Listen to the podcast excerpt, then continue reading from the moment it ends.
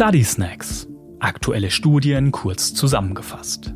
Thema Roboterassistierte Prostatektomie.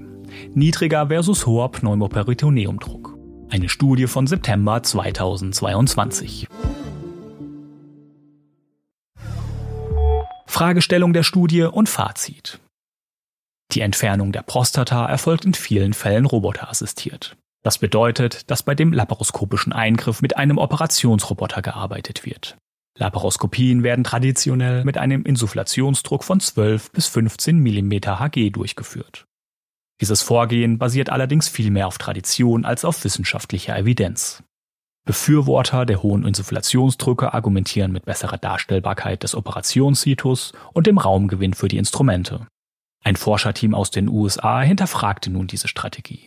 Es ging der Frage nach, ob ein Pneumoperitoneum mit niedrigem Druck möglicherweise Vorteile bezüglich der postoperativen Erholung der Betroffenen bietet. Zum Beispiel werden eine geringere Schmerzbelastung, eine kürzere Klinikliegedauer oder eine verbesserte intraoperative Beatmungssituation diskutiert.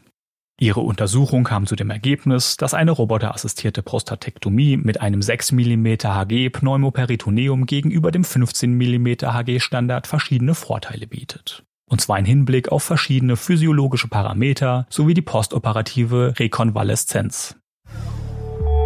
Wie wurde die Studie durchgeführt?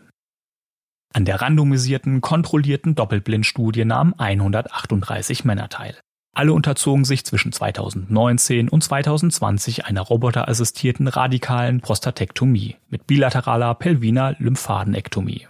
Ausschlusskriterium für die Studienteilnahme war eine Abhängigkeit von Betäubungsmitteln. Alle Eingriffe wurden von einem einzelnen Operateur durchgeführt. Die Anlage der Peritonealports erfolgte in allen Fällen unter einem Insufflationsdruck von 15 mm Hg. Anschließend begab sich der Operateur an die Konsole des Operationsroboters. Währenddessen wurde der Druck bei etwa der Hälfte der Patienten auf 6 mm Hg abgesenkt. Der Operateur hatte keine Kenntnis darüber, bei welchen Eingriffen ein hoher und bei welchen ein niedriger Insufflationsdruck aufrechterhalten wurde. Nach der Operation dokumentierten die Forscher den Analgetikabedarf der Patienten.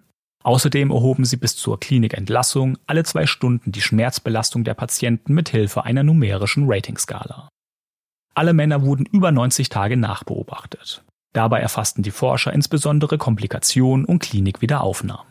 Den primären Studienendpunkt bildete die Schmerzbelastung innerhalb der ersten acht Stunden nach Entlassung aus dem Aufwachraum. Was sind die Studienergebnisse? Die Operationen dauerten in beiden Studienarmen ähnlich lang.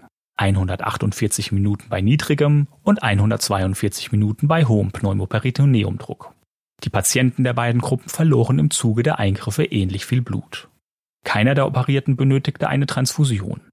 Bezüglich einiger physiologischer Parameter waren die Patienten der 6 mm Hg-Gruppe leicht, aber statistisch signifikant im Vorteil. Dem entidalen CO2, dem mittleren arteriellen Blutdruck und dem durchschnittlichen Spitzeninspirationsdruck.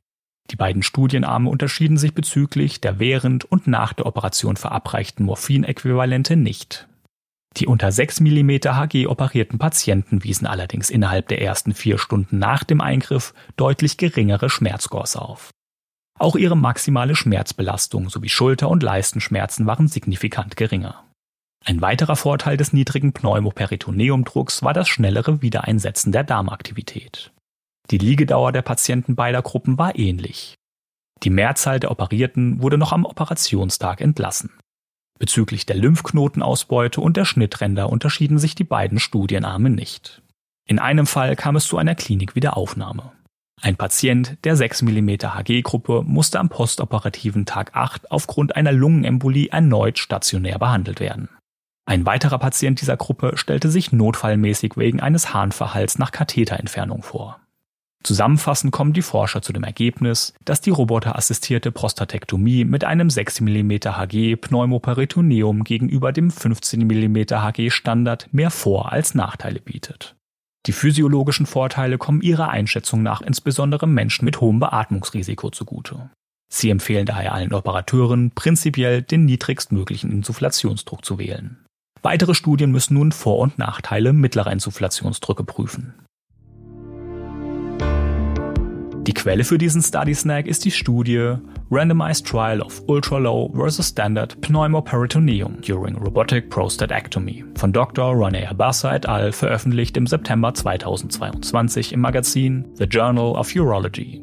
Den Link zu der Originalstudie mit allen Zahlen und Details finden Sie in den Show Notes der Episode. Study Snacks sind eine Produktion der Georg-Thieme Verlag AG. Projektleitung Nadine Spöri, Skript Dr. Med Judith Lorenz, Sprecher Daniel Dünchem, Cover Nina Jenschke.